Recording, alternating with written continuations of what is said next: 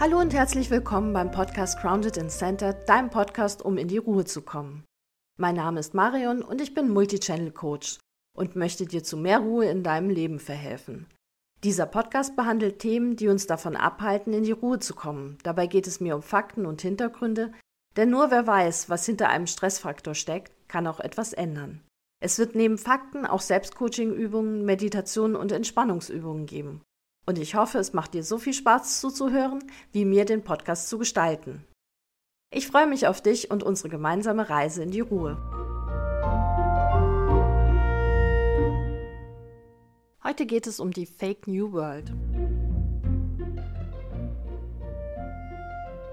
Fake New World ist kein offizieller Begriff. Das ist für mich der Teil in, im Internet und in Social Media, der mehr Schein als Sein ist. Und viele Nutzer von diesem Bereich des Internets wissen überhaupt nicht, worauf dieser Schein beruht oder dass es überhaupt ein Schein ist und glauben einfach, dass das tatsächlich das wahre Leben der anderen ist. Um zu erklären, warum das nicht so gesund ist und warum wir uns nach der Nutzung von Social Media oftmals viel schlechter fühlen als vorher, fange ich jetzt mal ganz vorne an. Warum postet man überhaupt auf Social Media?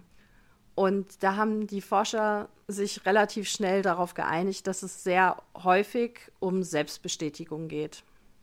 Jetzt brauche ich natürlich keine Selbstbestätigung, dass es mir nicht gut geht. Generell möchte man ja keine Angriffsfläche bieten, schon gar nicht für Menschen, die man nicht kennt, weil im Internet ist alles öffentlich und auf Social Media auch. Jeder könnte deinen Post sehen.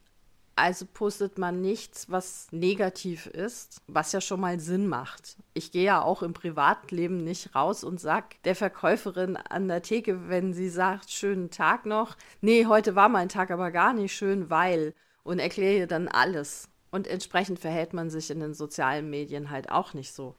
Was dazu dann allerdings führt, dass man natürlich nur seine Highlights postet. Also da, wo ich besonders gut aussah, da, wo ich eine besondere Leistung erbracht habe, wo ich irgendetwas geschafft habe oder erschaffen habe. Insgesamt, wo ich erfolgreich war und dafür gelobt werden und bewundert werden kann. Und das ergibt dann per se so ein Problem, wenn ich regelmäßig posten möchte oder muss.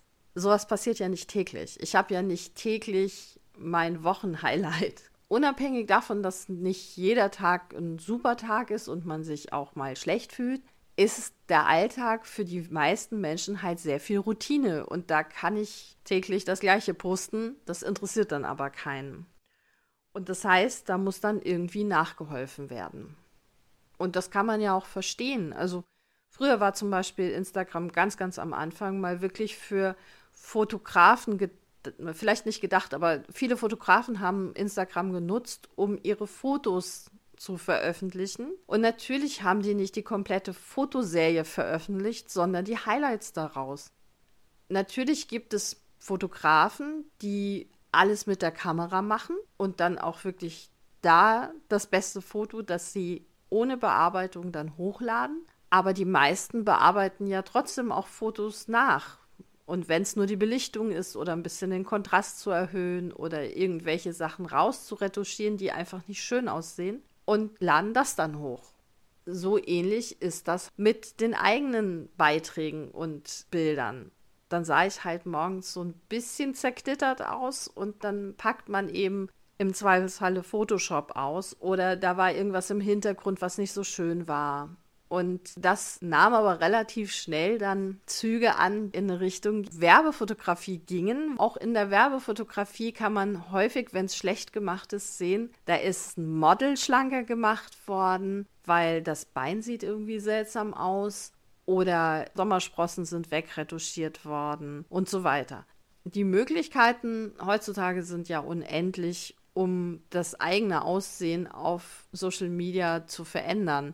Also ich merke das immer wieder, wenn ich Fotos auf Instagram zum Beispiel hochlade, da ist meines Erachtens schon beim Hochladen ein Filter dabei, der Dinge glättet. Das sind heutzutage ja Dinge, die relativ einfach gehen.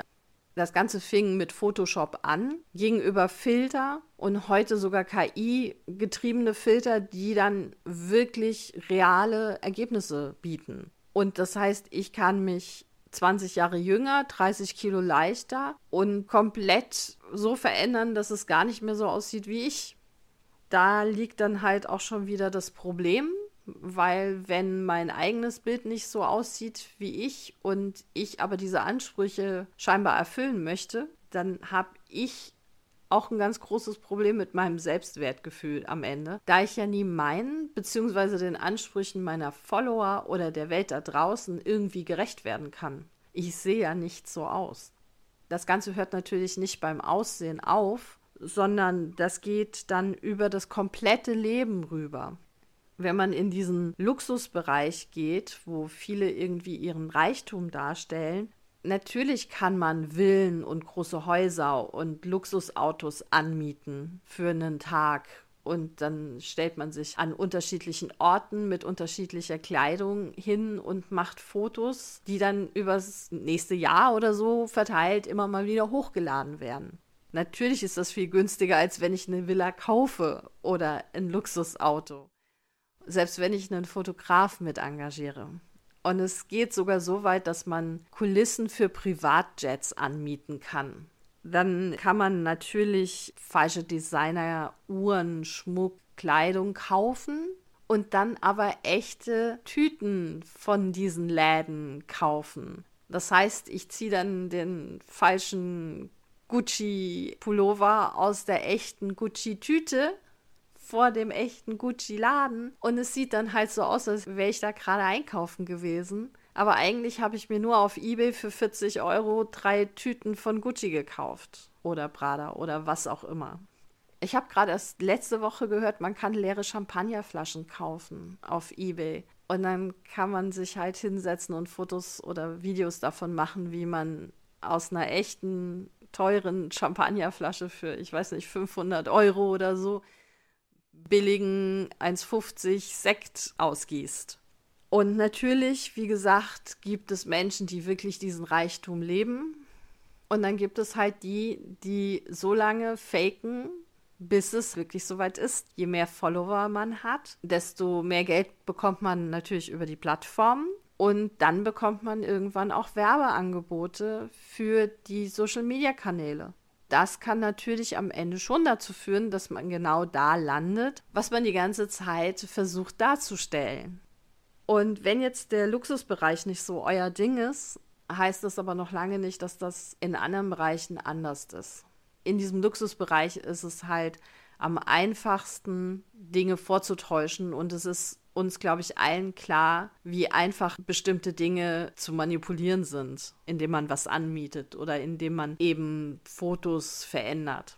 Gerade in letzter Zeit kamen auch immer öfter mal Fitness-Influencer ins Gerede, die behaupten, ihre Körperformen stammen vom Muskelaufbau, wo dann andere Fitnessmenschen bzw. sogar Mediziner gesagt haben, das kann mit diesen Übungen überhaupt nicht so passieren, das muss eine OP gewesen sein. Und das ist insofern kritisch, als dass ich hier Menschen suggeriere, wenn sie sich nur genug anstrengen und oft genug bestimmte Übungen machen, dass sie dann genauso aussehen können, was ja nie passieren wird. Weil ja selbst diese Menschen nicht deswegen so aussehen. Das ist halt, außer dass man sagt, das ist eine ganz große Verarsche, ist das halt auch ganz schlecht für das Selbstwertgefühl derjenigen, die eben diesen Fitness-Influencern glauben.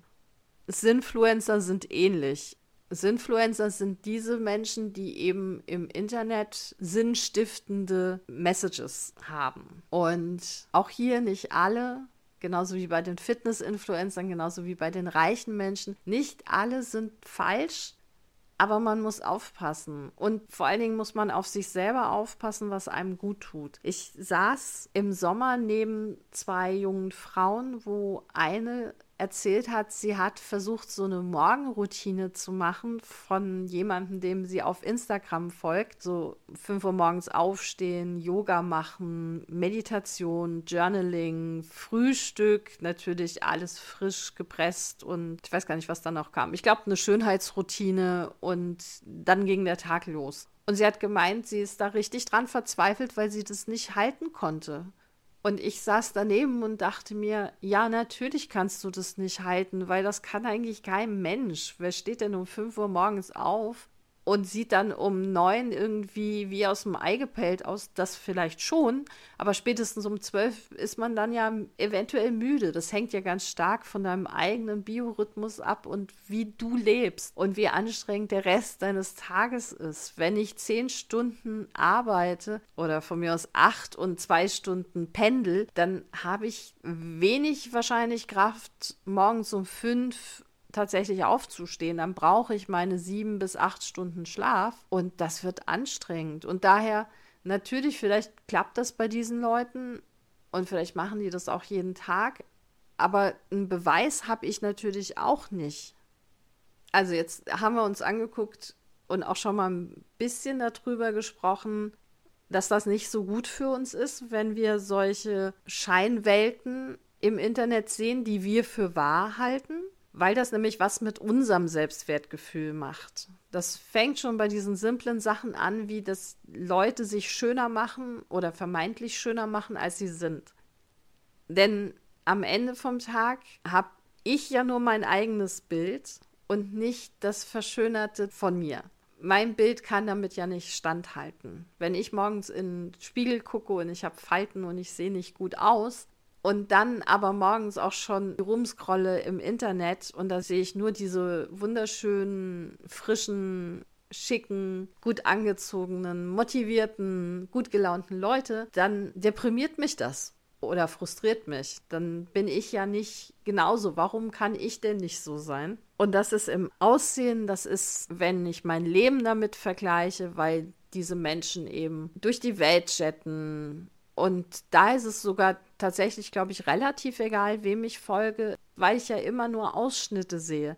Ich finde es immer lustig, wenn man wirklich mal bei YouTubern zum Beispiel das komplette Zimmer sieht und nicht nur den Ausschnitt, den man immer kennt im Hintergrund, weil die Kamera halt doch nur so ein Meter links und ein Meter rechts von dem Menschen, der in die Kamera guckt, aufnimmt. Natürlich sehe ich den Rest des Zimmers nicht oder was hinter der Kamera ist. Und das kann das reinste Chaos sein oder es kann halt wirklich eine 10 Quadratmeter Wohnung sein. Das, das sehe ich nicht. Das ist mir aber in dem Moment auch gar nicht klar. Es sieht halt sehr schick aus, was ich sehe, und ich gehe davon aus, dass der Rest genauso aussieht. Muss aber überhaupt nicht. Das sollte uns, glaube ich, auch klar sein. Aber trotzdem kriegt man immer das Gefühl, so, oh, da ist immer aufgeräumt und das ist so schick und ich hätte auch ganz gerne sowas. Ja, für die drei Quadratmeter vielleicht schon, für deine ganze Wohnung vielleicht nicht. 80, 90 Prozent von unserem Leben bestehen aus Routinen.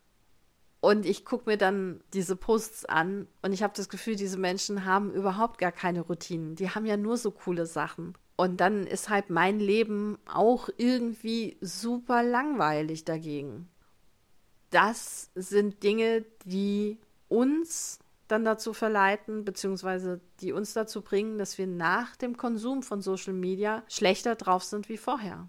Ich glaube, es ist ganz, ganz wichtig, dass wir uns immer wieder sagen, ich sehe hier nur einen kleinen Ausschnitt von Natur, von Wohnungen, von dem kompletten Leben dieses Menschen. Auch Streamer stehen morgens auf und frühstücken und müssen dann, weiß ich nicht, über Steuern nachdenken, haben all diese Dinge, die wir in unserem Leben auch haben, die uns annerven, weil wir keine Lust haben, uns damit auseinanderzusetzen. Sowas wie Kochen, Putzen, Aufräumen. All diese Dinge, die für uns den Alltag ausmachen, sind da auch da. Plus, dass sie immer gut gelaunt aussehen müssen. Denn das ist ihr Job. Das sind die zehn Stunden, die sie am Tag arbeiten.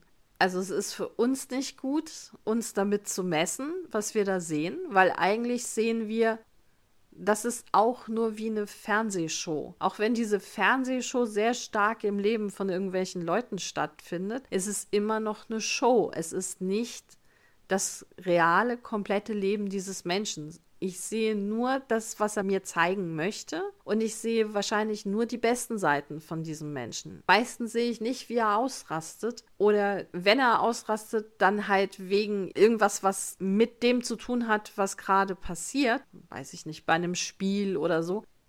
Ja, es ist halt eine Show und das sollte uns im Kopf bleiben. Als heutige Übung habe ich mir das Rad des Lebens rausgesucht und Das Rad des Lebens ist ein Kreis mit neun Tortenstücken, wo jedes Tortenstück für einen bestimmten Bereich in deinem Leben steht. Und dieses Tortenstück füllt man dann farbig auf, bis zu dem Grad, wo man denkt, da ist man im Moment. Also wenn es komplett aufgefüllt ist, dann ist man 100% zufrieden und je weniger entsprechend. Und die neun Bereiche sind Liebe, Freundschaft und Familie, Gesundheit und Fitness, Abenteuer und Freizeit, wobei Abenteuer hier auch steht für so Sachen wie Erkundungen und neue Länder. Das ist aber für jeden von uns ganz was anderes, was man als Abenteuer sieht. Der nächste Bereich ist Arbeit und Karriere.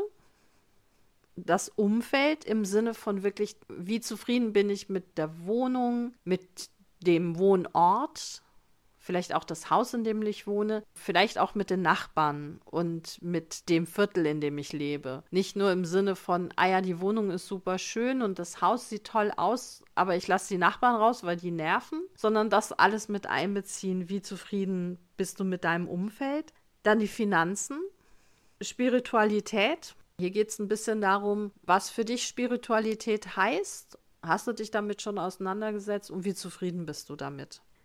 Und dann noch der persönliche Wachstum und Weiterbildung. Was tust du für dich, damit du dich als Person weiterentwickelst? Das kann ein Malkurs sein bei der Volkshochschule oder ein Sprachkurs. Das kann natürlich auch Persönlichkeitsentwicklung sein, wie so ein Podcast zu hören oder halt wirklich auch in so Kurse gehen.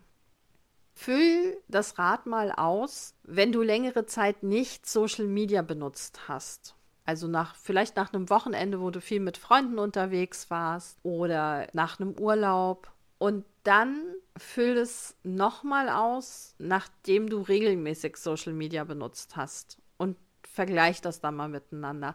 Ich weiß, dass diese Vergleiche sind immer ganz schwierig, weil man muss da sehr, sehr ehrlich mit sich selber sein und muss tatsächlich versuchen zu vergessen, was habe ich denn das letzte Mal eingetragen. Aber da wirklich ehrlich mit dir sein. Fühlst du dich jetzt besser oder schlechter, nachdem du Social Media genutzt hast?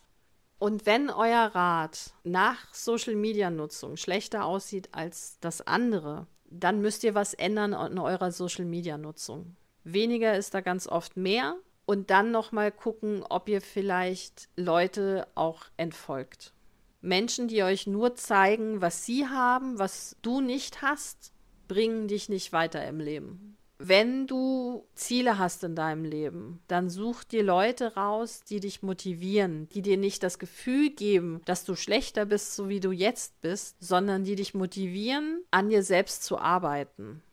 Sei es, dass du dir Wissen aneignest, sei es, dass sie dich dazu bewegen, jeden Tag Sport zu machen bei Fitness-Influencern. Aber sie dürfen dir nicht im ersten Moment das Gefühl geben, so wie du im Moment bist, bist du nicht richtig, sondern hier geht es darum zu sagen, alles gut, so wie du im Moment bist, aber wenn du selber was ändern möchtest, dann kannst du das und das und das machen. Wenn du zufrieden bist mit dem, wie du im Moment lebst, dann lass es. Aber wenn dir jemand das Gefühl gibt, so wie du im Moment bist, das ist nicht in Ordnung, dann entfolg diesen Menschen. Denn die geben dir wirklich nur ein schlechtes Gefühl.